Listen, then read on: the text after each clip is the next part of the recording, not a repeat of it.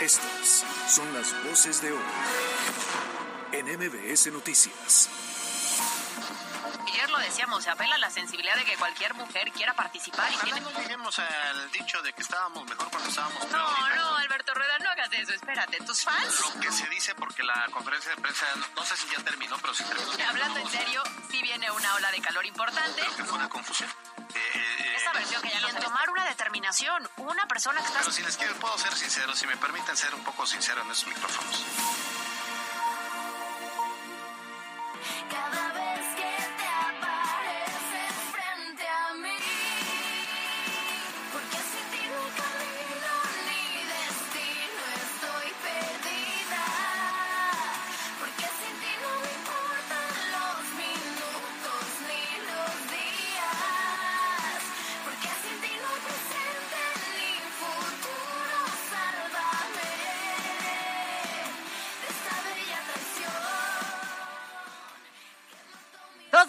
Con un minuto, llegamos a miércoles 22 de marzo, mitad de semana, y nos da mucho gusto acompañarlos en esta tarde, si ya están comiendo, si van en camino a casa.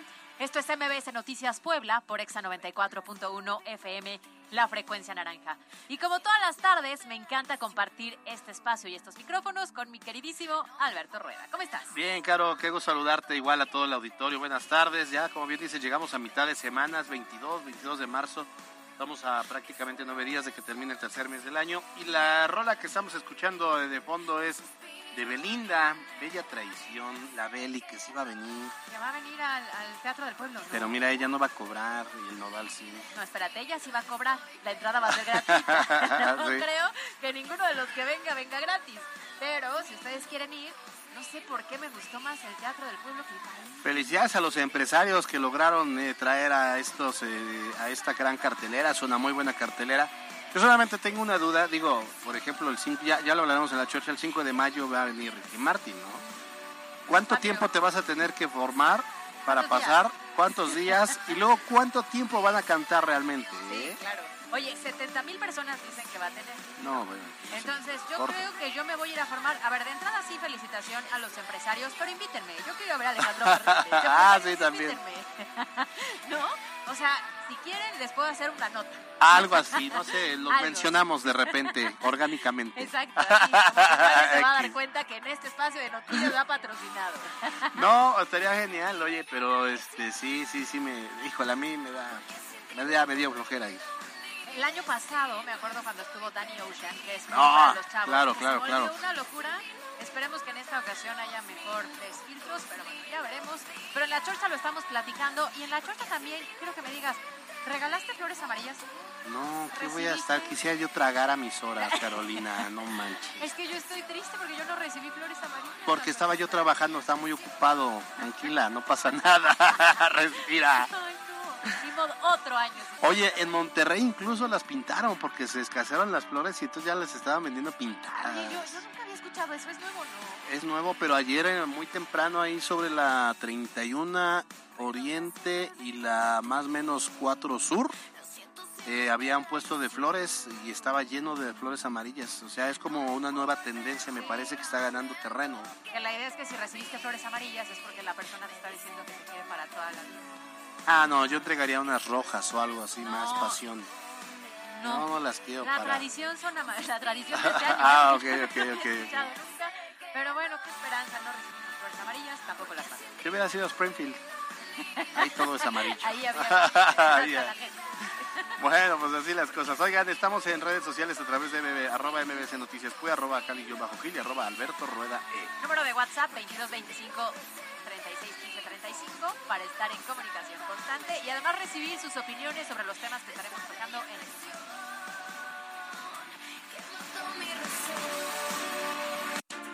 el La editorial con Alberto Rueda Esteves.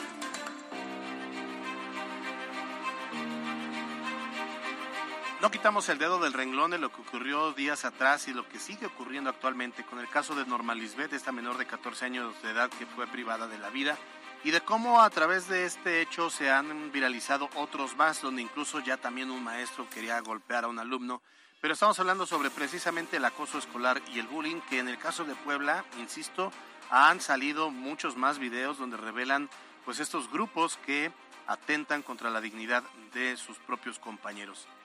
Uno de los primeros retos a evaluar, donde la nueva titular de la Secretaría de Educación Pública, Isabel Merlo Talavera, deberá poner principal atención es precisamente en la vigencia de los protocolos que la dependencia tiene para atender los casos de bullying o de acoso escolar. En los últimos días este fenómeno ha vuelto a tomar relevancia ante la muerte de, le decía yo, de Norma Lisbeth, esta menor de 14 años de edad, que fue salvajemente golpeada por una de sus compañeras en una escuela secundaria en el Estado de México y que semanas después pues perdió la vida por el traumatismo craneoencefálico que esta golpiza le, le generó. Pero otro caso de abuso escolar, eh, de, abu- de abuso escolar ocurrió en Tlaxcala, otros más en territorio poblano, o sea, no es un problema nuevo. Cada vez es más común enterarnos por la viralización de los videos en redes sociales sobre estas peleas que tienen varios comunes denominadores. Por ejemplo, número uno, se trata de alumnos entre quinto de primaria y hasta tercero de bachiller o preparatoria, quiere decir que son niños o adolescentes entre los 11 y los 18 años de edad. Dos, estas riñas por lo general son videograbadas por sus propios compañeros, quienes en lugar de detener a los involucrados para dejar de hacerse daño, les alientan por más sanguinarias o brutales que éstas sean. Número 3. En la mayoría de los casos ya había antecedentes de queja, reporte, denuncia o aviso a las autoridades escolares, ya sean eh, eh, los propios maestros, prefectos o directivos del plantel, quienes pasaron por alto la información que tenían en sus manos. Número 4. Los padres de familia suelen alejarse del seguimiento a la formación académica de sus hijos. Creen que solo con llevarlos a la escuela están cumpliendo lo que les toca, pero no están atentos o no preguntan a los maestros si todo está en orden con relación a su hijo o hija. Y número 5. En algunas ocasiones, los acosadores no solo abusan de sus compañeros, sino también de sus propios maestros a quienes ya no respetan. Como le decía, en Puebla se han registrado muchos episodios o casos de bullying escolar y valdrá la pena revisar si los protocolos están funcionando, si deben ajustarse o incluso si deben ser sustituidos para que de forma preventiva evitemos escenarios como el que ocurrió en el Edomex. Como padre de familia resulta difícil comprender que donde creíamos que nuestros hijos iban a estar seguros, ahora también es un factor de riesgo, porque no sabemos a qué tipo de compañeros se están enfrentando. Uno trata de educar bien a nuestros hijos, pero no sabemos los demás tutores cómo lo están haciendo con los propios. Y atención, porque no sabemos si en casa podemos tener a una víctima de bullying o bien al abusador mismo. Yo soy Alberto Rueda Esteves y esto es MBS Noticias.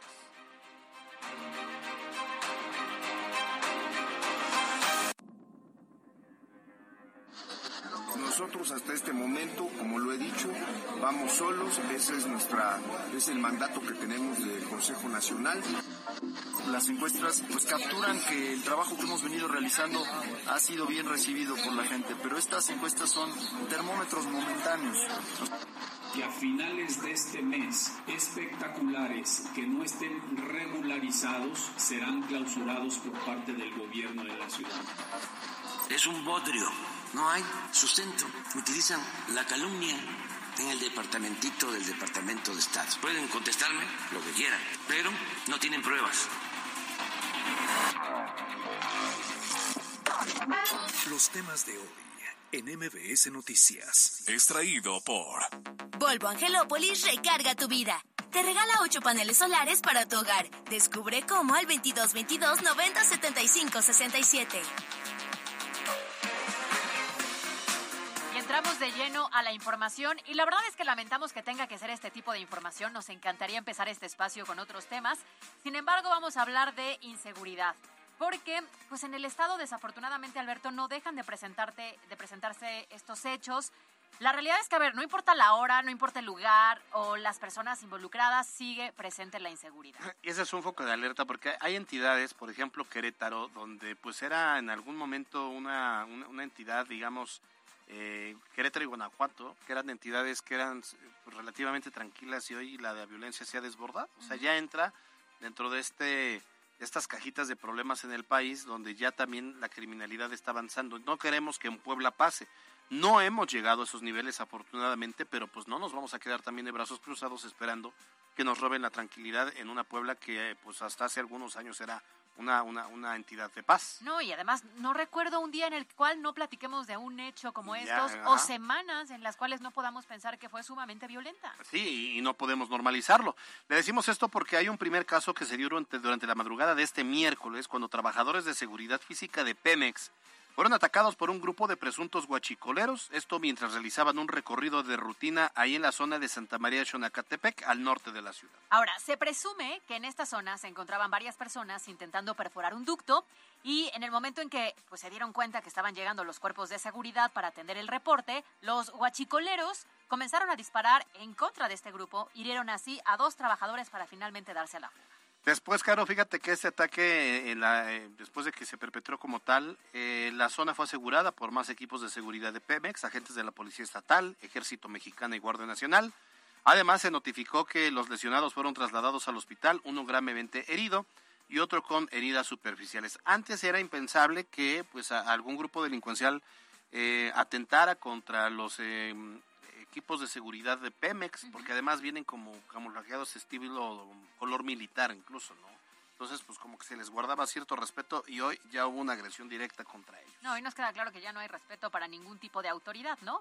Pero mira, sin embargo, este no fue el único caso. De igual forma, durante la madrugada de este miércoles, pero en la Junta Auxiliar de Santa María, Acuescomac, esto en San Pedro Cholula, 10 hombres se encontraban consumiendo bebidas alcohólicas a bordo de un vehículo y fueron atacados a balazos eh, por un segundo. Tras este encuentro, cinco personas resultaron heridas y fueron trasladados al Hospital General de Cholula, de acuerdo con el boletín emitido por la Secretaría de Seguridad Ciudadana de aquel municipio que tampoco trae el control. Pues este incidente no fue reportado a los números de emergencia y señalaron que a partir de las primeras indagatorias todo parece indicar que fue el resultado de una riña entre particulares. Pero a ver, para eso también está la policía, para salvaguardar el orden y para evitar que eh, escale la violencia, aunque se genere entre particulares. Sí, aunque el origen sea una riña, Lo imagínate alguna persona que hubiera estado cerca, ¿no? Y que también hubiera eh, salido afectada. Bueno, a ver, esto fue durante la madrugada de este miércoles. Claro. Sin embargo, vámonos un poquito atrás. Resulta que durante eh, ayer martes eh, comenzaron a registrarse este tipo de incidentes. Se, se presentó una balacera que fue reportada en la Junta Auxiliar de Chachapa en el municipio de Amozoc. Sí, eh, de acuerdo con los primeros reportes, en este caso se trató pues de un enfrentamiento en presuntos- entre presuntos delincuentes, el cual fue reportado a las autoridades por vecinos de la colonia San Martín, quienes precisamente se percataron de las detonaciones. Ahora, al lugar llegaron elementos de la Guardia Nacional y también de la Policía Estatal, pero hasta el momento no se ha confirmado si existe alguna persona lesionada por este fuego cruzado. Pero si nos ponemos a pensar, en menos de 24 horas han ocurrido tres hechos de inseguridad que han dejado personas lesionadas, han dejado evidentemente miedo o temor en las comunidades. En el caso de Amozoc, de por sí, los propios habitantes ya han denunciado que la inseguridad se ha incrementado y ahora les ocurrió esto ayer. Y eso es de lo que nos enteramos por parte de toda nuestra redacción, pero imagínate lo que ocurre también al interior del estado, donde pues eh, sabemos en las zonas colindantes con Guerrero, con Oaxaca, con Tlaxcala, con Veracruz, eh, con Morelos, todas las cosas que llegan a suceder, ¿no? Claro. Y que las propias autoridades han dicho, ¿no? Necesitamos un trabajo en conjunto con el resto de las entidades con las que colindamos.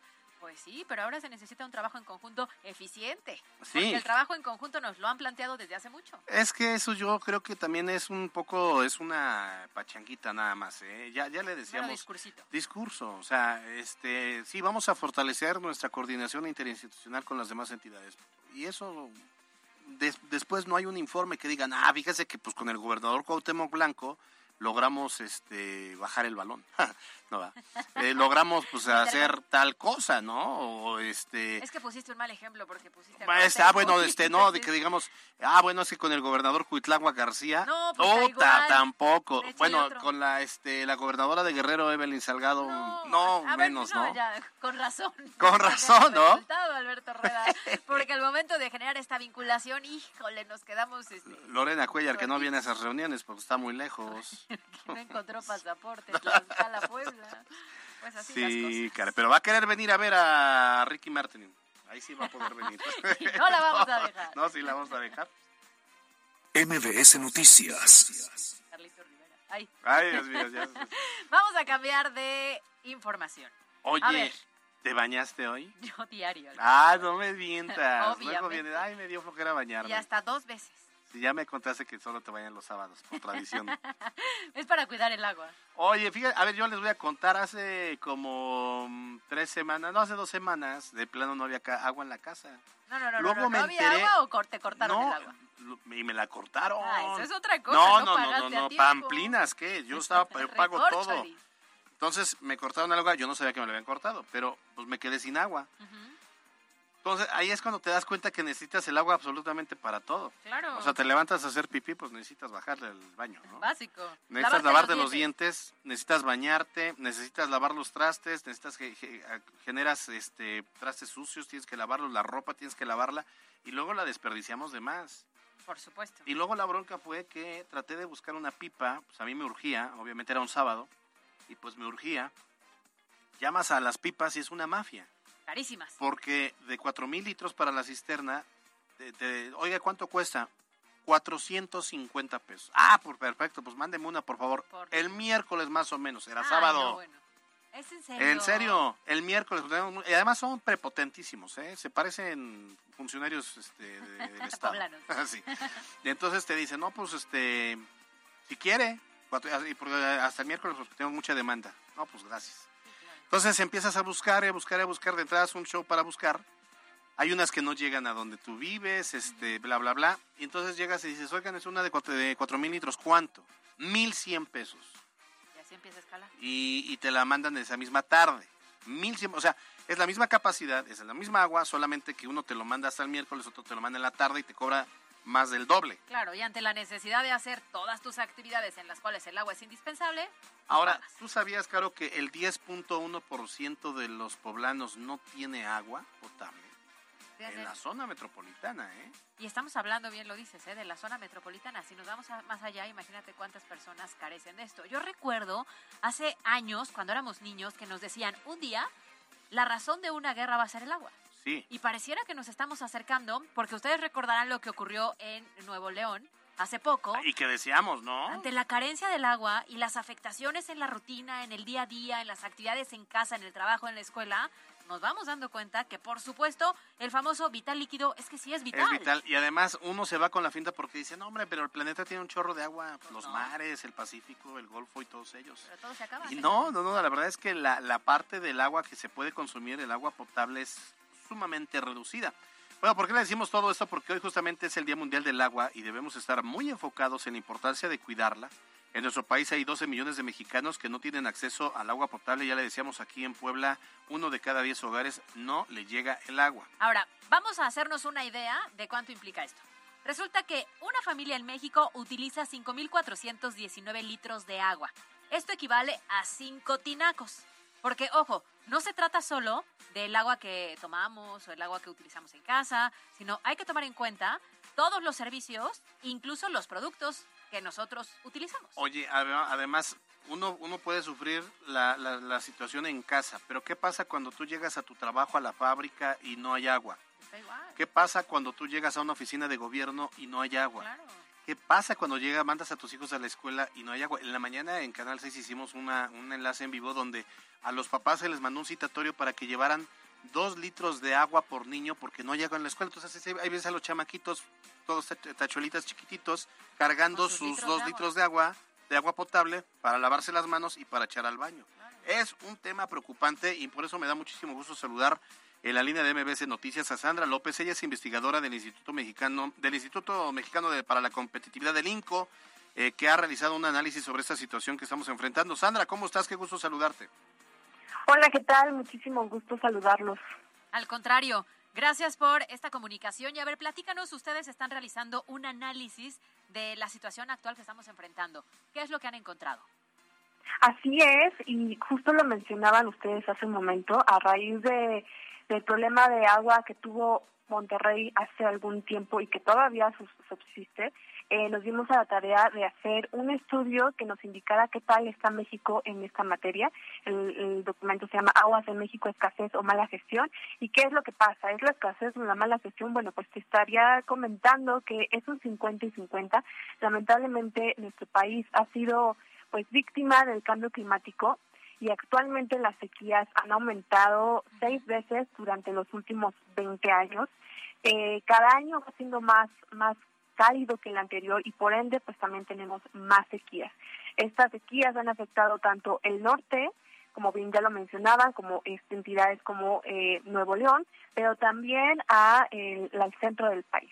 Por ejemplo, Hidalgo, Querétaro, Ciudad de México y por supuesto Puebla, que bien como lo mencionan, pues ha padecido eh, la falta de agua durante los últimos años, como ya lo mencionas, lo mencionaron hace un momento y para dar un, un dato más más preciso, actualmente en Puebla hay alrededor de 700 mil viviendas que carecen de agua potable, principalmente en la Sierra Mixteca y en la Sierra Negra incluyendo también a las periferias de la zona metropolitana. Entonces, ¿qué es lo que está pasando y qué es lo que podemos hacer para poder gestionar mejor este recurso en nuestro país? Bueno, pues en, el INCO nos dimos a la tarea de identificar cuáles son las anomalías más importantes. Una de ellas es, por ejemplo, las fugas, donde con las cuales eh, se pierde alrededor del 40% de este recurso a nivel nacional y también otro otro dato importante es el aumento de las tomas clandestinas por las cuales por lo general los piperos se roban el agua y muchas veces pues es alrededor del 15%. Entonces, estos dos puntos tienen que ser cubiertos porque pues prácticamente aquí ya se nos está yendo el 50% del agua, ¿no? Y sumado a las sequías que actualmente en el país y en el centro de, México están a, la mitad de su capacidad máxima, entonces esto obviamente afecta a los ciudadanos que somos los que consumimos el agua día a día para nu- nuestras necesidades básicas. Oye, eh, Sandra, pero a, ve- a veces el tema mm, solamente se utiliza de manera política para pro- prometer, se dicen muy ambientalistas y al final nada aterriza en el tema de la agenda política, de la agenda pública. Me, refiero a, a que sí, no, no, no vemos no vemos que lo tomen los políticos con seriedad de este tema. ¿Tú cómo ves? Sí, y es bastante triste y es lamentable, es una realidad en nuestro país. Eh, en 2012, los, los- el derecho al saneamiento y al agua potable se, elevó a, grado constitucional, se modificó el artículo cuarto eh, y, se, y se especificó que se daban 360 días para publicar una ley general de aguas que sustituyera a la actual ley eh, na- nacional de aguas y lamentablemente 10 años después, más de una década más bien, pues no tenemos una ley general que pueda solventar la, la problemática actual del agua en nuestro país.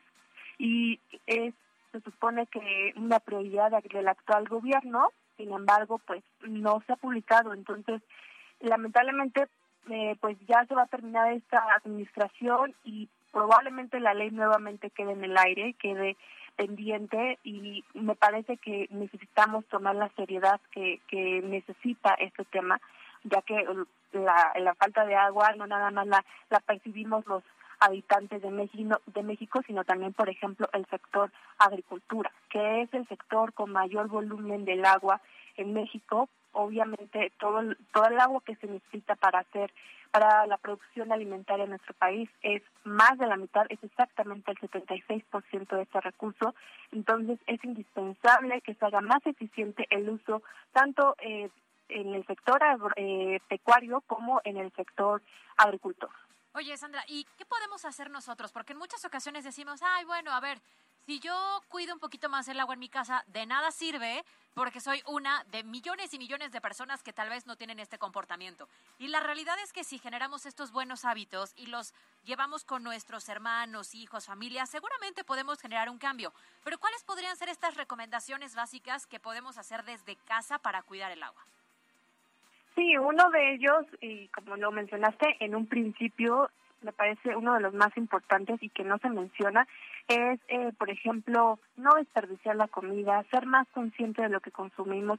Este sector, eh, por ejemplo, para, para la elaboración de un kilo de carne, más o menos se requieren seis mil litros de agua.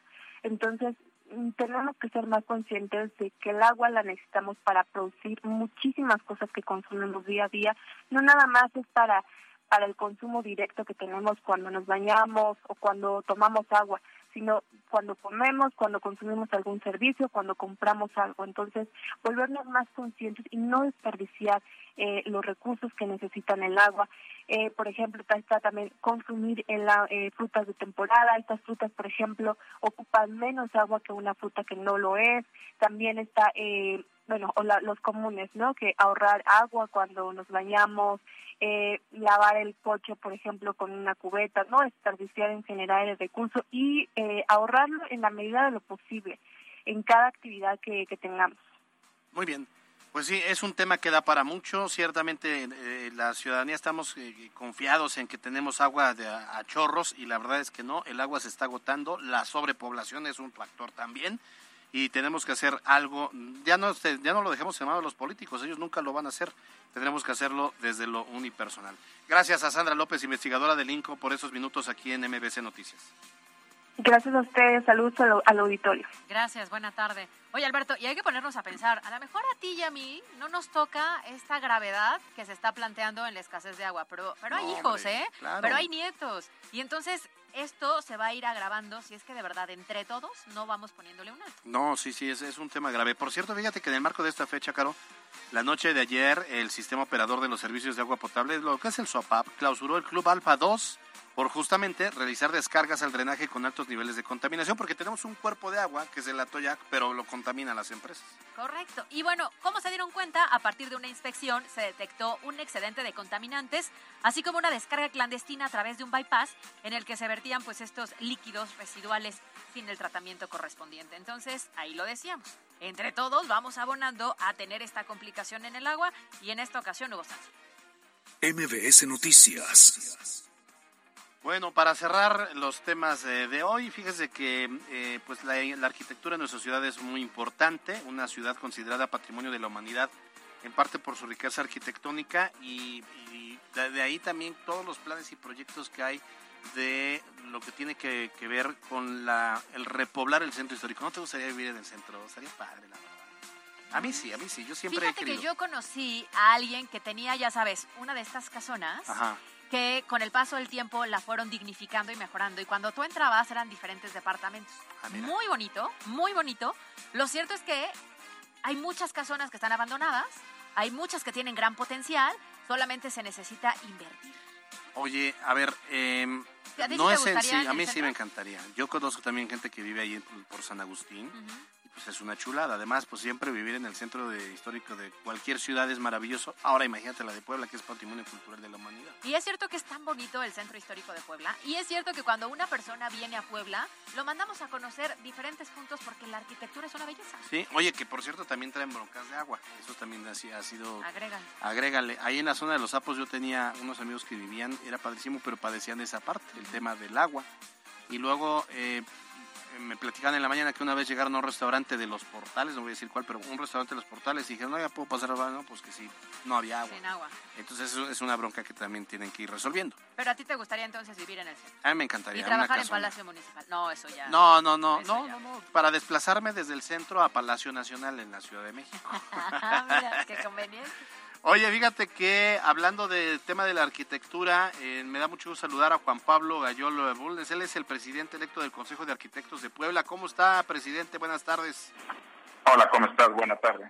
Buena tarde. Oiga, a ver, platíquenos. Tenemos varios temas que queremos tratar con usted, pero platíquenos de entrada algunos de los proyectos a desarrollar, porque Alberto y yo estábamos diciendo de la posibilidad de un día vivir en el centro histórico y esta idea de repoblarlo. ¿Pero qué proyecto se tiene?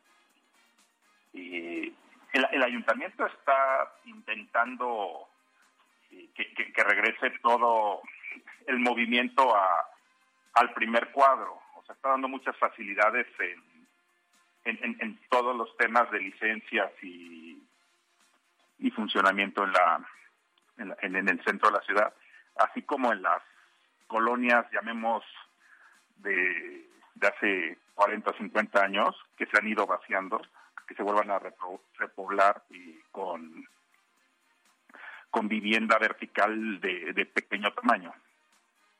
Oiga, en esta nueva etapa del, del Colegio de Arquitectos, por ejemplo, ustedes van a rescatar una casona que es, con, que es monumento, eh, patrimonial obviamente, y se va a convertir en la sede del colegio. ¿Qué, qué, qué- qué complicaciones o, o- o- o con qué se han enfrentado ustedes en este proceso? Y efectivamente tenemos, eh, firmamos un comodato con la, con la arquidiócesis eh, y tenemos ahorita una, una casona en la base de los fuertes, eh, a un costado de la iglesia del Calvario. Esa es una, es una, llamémosla casona de 1200 metros, incluye tres, tres patios. Eh, y efectivamente ahí vamos a hacer la sede del, del colegio, pero más allá de, de, de ser la sede de- del colegio, lo que queremos hacer es un, un club, una casa para los arquitectos y que, que, que puedas involucrarte eh, con, con miembros de tu, tu profesión, que puedas interactuar eh, social, este, profesionalmente. ¿Para cuándo estaría esto? ¿Para cuándo está proyectado? ya, ya, ya estamos y, en, en el proceso de limpieza y, y- y detección de, de cómo está la, la, la casa. Y a, a la brevedad iniciaremos con los trabajos y pues, quisiera que, que se terminara en estos dos años que voy a estar a- al frente del colegio. Por cierto, a ver, platíquenos, ya hubo estos cambios en la misa directiva, ¿cuáles son las expectativas que se tienen? que, que- queremos, más bien, estamos trabajando en, en, en cambiar un poquito lo que hace el, el- el colegio. Hay, hay, hay muchas cosas donde está involucrada y que funcionan bien, que son directores responsables de obras, este, cursos, etcétera. Estamos involucrándonos con, con el colegio de ingenieros, y que, que tenemos muy buena muy buena relación, y con la CEMIC, con la Cámara de la Industria de la Construcción, y involucrándonos en temas de la ciudad. En particular estamos viendo el tema de- del periférico, este, que se le dé el mantenimiento que necesita para que no se cierren eh, los tramos de forjadores y de Barsequillo cada vez que llueve. Y hay que darle mantenimiento al periférico. Traemos en el colegio un proyecto para hacer unos baños con inversión privada en el Hospital del Niño Poblano. Este, ya estuvimos con el secretario de Salud viendo cómo podemos hacerlo y o sea, tratando de atacar temas sociales y por parte del colegio. Al final los arquitectos hacemos ciudad y, y- y queremos involucrarnos de forma eh, más participativa y sin usar necesariamente recursos públicos, sino con inversión privada y simplemente por, por tratar de cambiar las cosas. Muy Dejar bien. de quejarnos y hacer algo, ¿no? Eso está interesante. Muy bien, pues estaremos al pendiente justamente de esto. Muchas gracias. Hoy platicamos con el presidente del Colegio de Arquitectos de Puebla, Juan Pablo Gayol. Buena tarde. Hasta luego.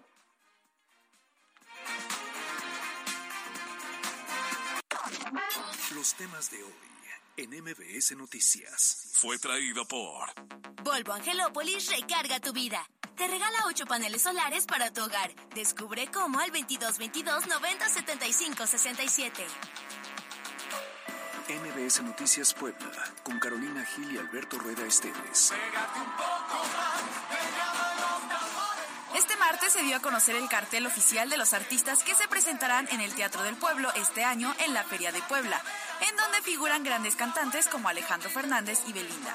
Algunos otros artistas que han venido en ediciones pasadas y que han alcanzado reconocimiento internacional son Bad Bunny en 2018, Paul Oakenfold, uno de los DJs más reconocidos en el 2015, J Balvin en 2017 y el año pasado Mark Anthony.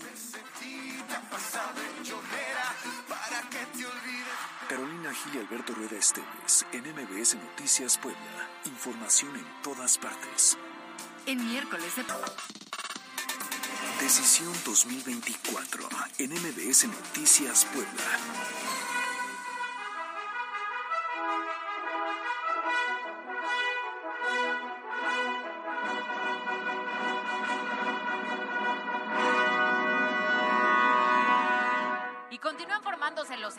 Y también las alianzas con rumbo a las elecciones del 2024. Bueno, y aunque algunos ya tienen decidido a sus equipos, la realidad es que otros sí están optando por jugar solitos. Ellos dicen que sí les alcanza casi casi solitos, o al menos hasta el momento, como es el caso de Movimiento Ciudadano aquí en Puebla, que esta mañana el dirigente estatal, Fernando Morales, reiteró que hasta hoy, o sea, hasta este momento, ellos no se suman a nadie y van solos en el proceso electoral. A ver qué dijo. Nosotros hasta este momento, como lo he dicho, vamos solos, ese es nuestra, es el mandato que tenemos del Consejo Nacional, de ir solos. Hasta este momento nosotros vamos solos. Ah, por mandato nacional, pues sí, o sea, no, les, no le han autorizado a Fernando Morales que acepte una alianza hasta el momento. Lo cierto es que el Movimiento Ciudadano en Puebla, especialmente en Puebla, nada y nada es lo mismo a Movimiento Ciudadano. O sea, no trae fuerza, no trae representación, no trae militancia. Fernando Morales ha hecho del partido un partido para los cuates. Claro. Y no es la misma fuerza que tiene en Jalisco, que tiene en Nuevo, León, León. eventualmente en Veracruz quizá, que traen buenos números, ante delegado desde allá. Pero en Puebla es un chiste. Sí, claro. Que traigan buenos números allá y que se hayan visto resultados importantes en otras entidades no quiere decir que esto se contagie ni tampoco que esté premiando a otros puntos. Si bien lo decías, aquí en Puebla pues no hay estructura y se dice que las elecciones se ganan con dinero y con estructura. Sí, entonces bueno, pues ahí dice que van, que van solos.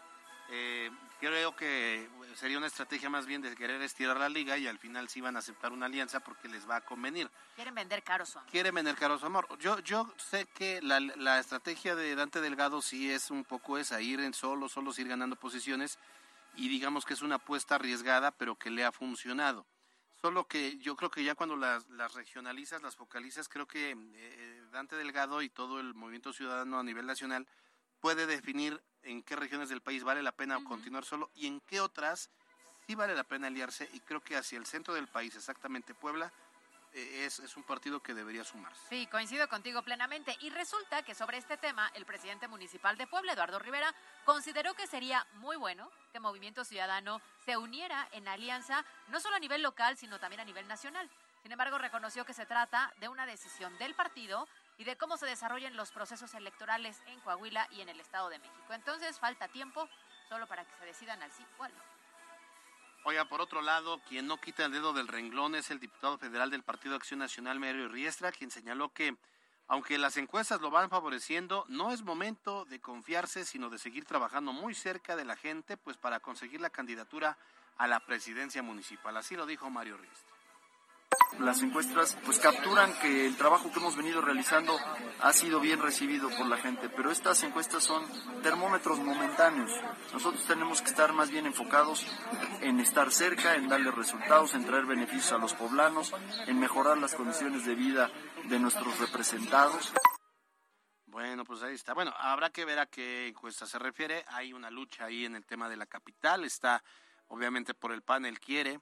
Eh, Adán, Adán Domínguez creo que es una carta, unas bajo la manga, que no lo han expuesto tanto, pero digo, Pero que tiene presencia tiene presencia. Claro. Está este Toño López del PT, Claudia Rivera que dice que quiere. Eh, el PRI buscará, obviamente, colocar sus fichas en Pepe Chedraui y también en Blanca Alcalá. Blanca Alcalá. Ahí está. Oye, lo que es cierto es lo que dijo, que las encuestas solamente son una fotografía del momento y en muchas ocasiones la fotografía a quien beneficia a quien la toma. Exactamente. También es Sí, cierto, sí, ¿eh? sí. Yo también voy a mandar a hacer mis este, encuesta. encuestas y vas a ver cómo voy a salir puntero por 25 puntos encima de Claudia Sheinbaum. Este, y así me Rivera. pongan a López Obrador. Pero son, mis números. Sí, Yo puedo hacer con los que me dé la gana, Y ¿no? puedes aventarte a una candidatura, ¿eh? Porque si quienes no pueden creen que sí, pues porque nosotros.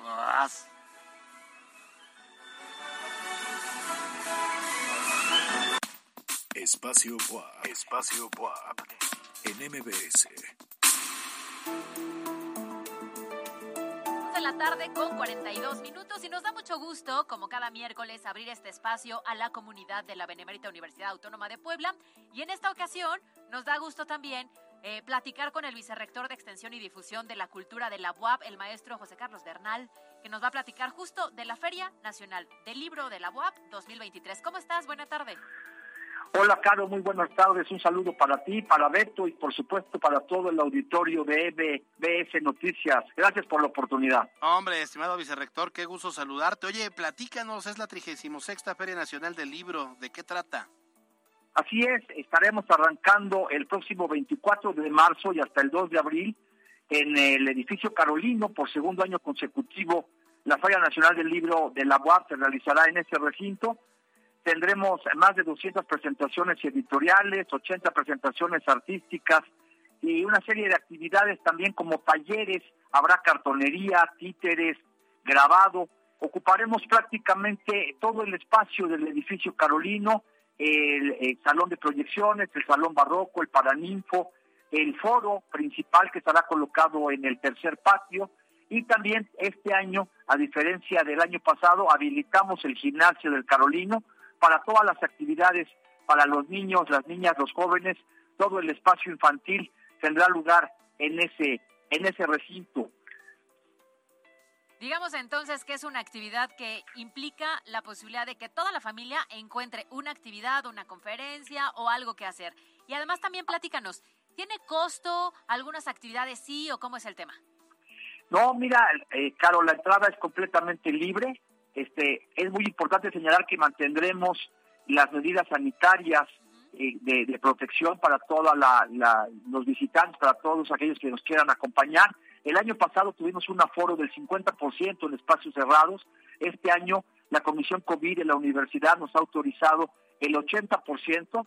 Entonces, bueno, pues el año pasado tuvimos alrededor de 30 mil visitantes en los 10 días. Pues este año pensamos pues superar, por supuesto, esa cifra. Déjame comentarte rápidamente entre los escritores y las actividades principales que tendremos, pues bueno, viene el reconocidísimo escritor Enrique Serna, quien presentará su más reciente libro, Lealtad al Fantasma. Estará también eh, Mónica Soto y Casa, viene el colorista de DC Comics, este es un anuncio importante para las eh, jóvenes, los jóvenes amantes del cómic y bueno, para los adultos también, por supuesto.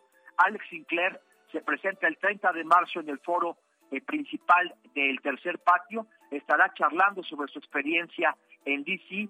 Él es un especialista en colorear a personajes como Superman, Batman, La Mujer Maravilla, Linterna Verde y Harley Quinn, entre otros personajes de DC. Estará dibujando ahí en vivo y bueno, pues nos invitamos a todas y a todos. El primero de abril, nuestra rectora, la doctora Lilia Cedillo Ramírez, presentará una compilación de, de textos, de artículos denominado El futuro de la universidad, trabajos de investigadoras e investigadores de la UAP. En la inauguración el día 24 de marzo se presenta el libro Invisible, que pretende justamente visibilizar a aquellas personas que tienen alguna discapacidad.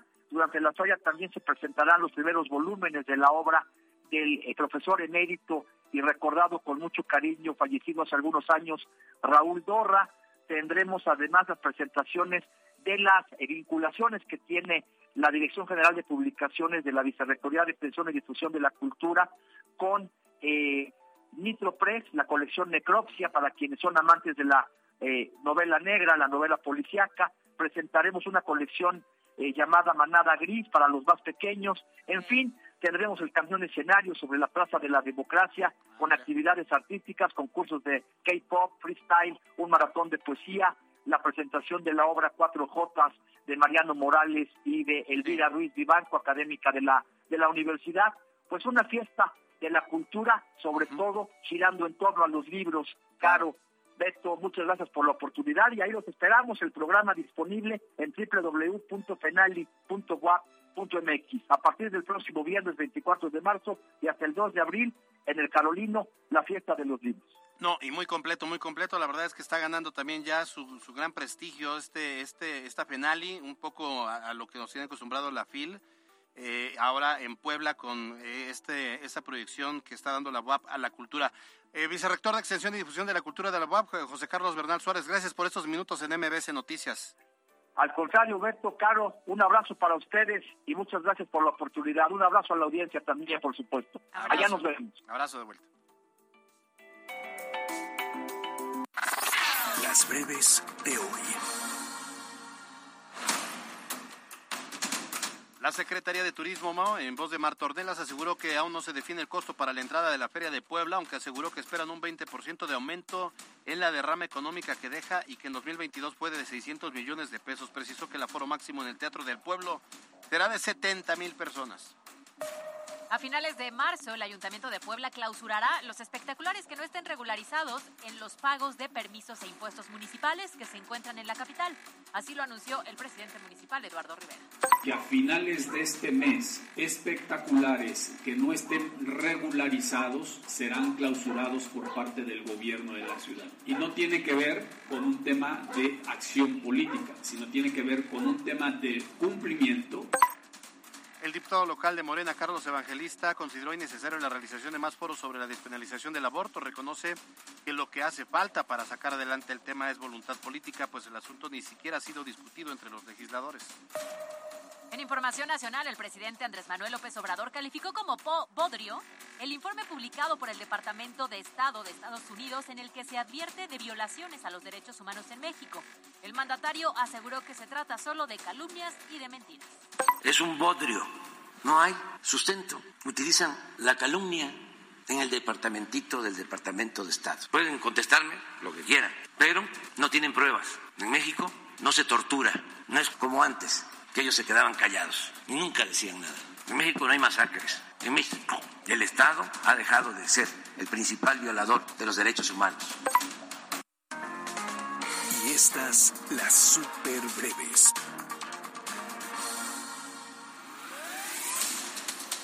El Ayuntamiento de Puebla realizó la consulta número 15.000 del programa Médico Contigo. La Secretaría de Salud no ha detectado la operación de clínicas clandestinas donde se practiquen abortos en Puebla. Familiares y amigos de personas desaparecidas asisten al conversatorio Desaparecer en Latinoamérica que organiza la Comisión Estatal de Derechos Humanos. Puebla participará con una delegación en el Tianguis Turístico 2023 y en el Festival Turístico de la Ciudad de México. Extienden hasta el 28 de mayo la entrada gratuita al Museo Internacional del Barroco Inmersivo. El gobierno municipal de Atempan invita a la feria de eh, Semana Santa 2023 del 2 al 9 de abril. Habrá expo ganadera, concurso de baile, música en vivo y jaripeo. En temas nacionales, autoridades trabajan en la identificación de un cuerpo que podría ser el de José Noriel Portillo, el Chueco, este sujeto acusado de matar a los dos sacerdotes jesuitas, un joven y un guía de turistas en el norte del país. Es el presidente de Francia, Emmanuel Macron, aseguró que la reforma de pensiones depende del Consejo Constitucional y no de las protestas callejeras. Con 60 segundos con Hola, soy Marisol Calva. En Puebla se mantiene una legislación que violenta los derechos sexuales y reproductivos de las mujeres, pues mantiene la penalización del aborto voluntario. Es decir, que cualquier mujer que quisiera interrumpir voluntariamente su embarazo podría ser sancionada con cárcel de acuerdo al Código Penal local. Pero el pasado mes de septiembre de 2021, la Suprema Corte de Justicia, el máximo tribunal de la nación, sentenció que estos ordenamientos legales son inconstitucionales y que ninguna mujer puede ser criminalizada por decidir sobre su propio cuerpo. Esto significa que el Código Penal poblano mantiene un articulado inconstitucional en materia de aborto y que violenta el derecho de las mujeres a decidir. Recientemente, colectivas poblanas presentaron un amparo para que las mujeres que quieran interrumpir su embarazo con su acompañamiento puedan hacerlo sin ningún tipo de consecuencia penal apegadas a la determinación de la Suprema Corte. Amparo que ganaron y que hoy permite a cualquier mujer en Puebla interrumpir su embarazo si así lo decide. Sin embargo, el Congreso del Estado sigue teniendo la responsabilidad de despenalizar el aborto, discusión que mantienen en la congeladora en perjuicio de las mujeres más empobrecidas y precarizadas de Puebla. Y esta es una cuestión de salud pública y derechos humanos. Nada más y nada menos. MBS Noticias Puebla con Carolina Gil y Alberto Rueda Esteves. En la cancha. En un juego dramático, Japón derrotó tres carreras a dos a los Estados Unidos para convertirse por tercera ocasión en campeón del Clásico Mundial de Béisbol, en donde su pelotero estelar Otani se convirtió en la figura no solo de la final, sino de todo el clásico. De hecho, en el line-up estelar del torneo, dos mexicanos estuvieron entre los elegidos, tal es el caso de Randy Arozarena y el lanzador Patrick Sandoval. En más información deportiva, la selección mexicana de fútbol ya se encuentra en Surinam para el partido de este jueves por la tarde que sostendrán ante dicho representativo en el arranque de la Nation League. Para el Tri, marcará la presentación de Diego Coca como nuevo director técnico de la selección de México. Para MBS Noticias, Miriam Lozada.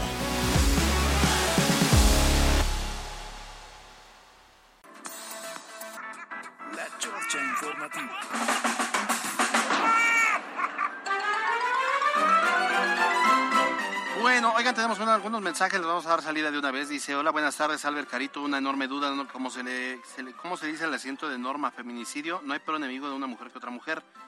Eh, bueno, pues ahí es un tema de una golpiza que se dieron. Es bullying de entrada y sí, ya la autoridad tendrá que catalogar si es un homicidio culposo, doloso o si ya lo van a, a tratar como feminicidio. Y yo no creo en esa frase. Que el peor enemigo de una mujer No debería mujer. ser, La verdad sí. es que yo no lo creo. A veces ocurre, pero no, no es la norma, no debería ser la normalidad. Oye, a través de Facebook nos dicen, MB nos dice, mi hijo sufrió acoso en una escuela privada por una niña. Lo metió en un problema, esto fue a su hijo y le dieron el valor a la niña. Mandé a mi hijo con un terapeuta porque por parte del colegio no hicieron nada. Eh, ella ha estado al pendiente, pero el colegio no se hizo responsable. Tengo miedo de que mi hijo vuelva a ser acosado y lo único que me queda hacer es cambiarlo de, colo- de No, colegio. bueno, porque en la institución se lavan las manos, ya sea público o privado, ellos no quieren meterse en problemas. Le vamos a dar seguimiento, nos vamos a poner en contacto con usted si nos permite. 6719 la terminación dice, buena tarde, saludos a su servidor, le pasa lo mismo, se busca el director de agua potable y no se encuentra en su oficina, siempre hay pretextos, no está, llega más tarde, está en la presidencia, está con la presidenta o se quemó la bomba, se está reparando la bomba, mantenimiento al pozo, etcétera, etcétera. Esto en Huejotzingo, sí, Huejotzingo es tierra de nadie. Oye, Bemsi nos dice, buenas tardes, quisiera extender una queja a través de su medio. Por motivos que voy a explicar, algunos o muchos contribuyentes se desaniman en cumplir con sus obligaciones. Hoy por segunda ocasión quise hacer mi cambio de propietario en el CIS de Angelópolis. Me pidieron las placas, requisitos que no llevaba porque solo quería hacer cambio de propietario, no reemplacar. Este no fue el único impedimento, me pidieron el contrato de compra-venta, mismo que te piden en caso de no llevar la factura impresa, la cual llevaba endosada. Quisiera saber qué requisitos y con qué persona me dirijo, que se encuentre muy bien capacitada para que pueda realizar el trámite. Mi deseo es cumplir. Gracias por su atención. Sí, Imagínate que nos la hacen bien complicada. Sí, eh. Cuando sea eso, por favor pida hablar con el supervisor o en todo caso búscala a alguien en la Contraloría. De todos modos le damos seguimiento a su tema. 1891, hola, buenas tardes amigos desde la Expo Empaque Norte 2023 en Monterrey. Los veo, gracias, gracias de verdad. Y Javier Sánchez dice saludos a Caro y Alberto, un beso, buena tarde, seguimos escuchando y viendo. Muchas gracias. Y ya se nos Ya se nos fue, caray, pues ponnos por lo menos al Ricky Martin. al Ricky Martin, a la Fernández. Ay, la mordida. Ya me vi el 5 de mayo. Voy a llegar desde por el 2. Para que podamos Para que me entrar. toque a la mitad. Eso va a estar complicadísimo, ¿no? Ojalá haya ya una estrategia de ingreso previa, porque casi casi es diario. Oye, y después ayer que se anunció que viene el 5 de mayo, él mismo subió en sus redes. Sí, que va a estar aquí en Puebla. Pero yo quiero ir a ver a quién crees. A ver. Ah, también a Ah. Dana Paola. ¿A Dana Paola quieres ir a ver? Yo no. Sí, yo sí iría a ver a Dana Paola, pero por supuesto que sí. Pero mi consentido es Ay, de Alejandro Fernández, Alberto Rueda. Vamos. Oye, ¿por qué de la botella tequila estás tomando de la botella? Porque Si uno es para cuando todos. está dolido escucha a Alejandro Fernández con tequila. Yo como no estoy dolida, lo quiero escuchar nada más en el Teatro del Pueblo.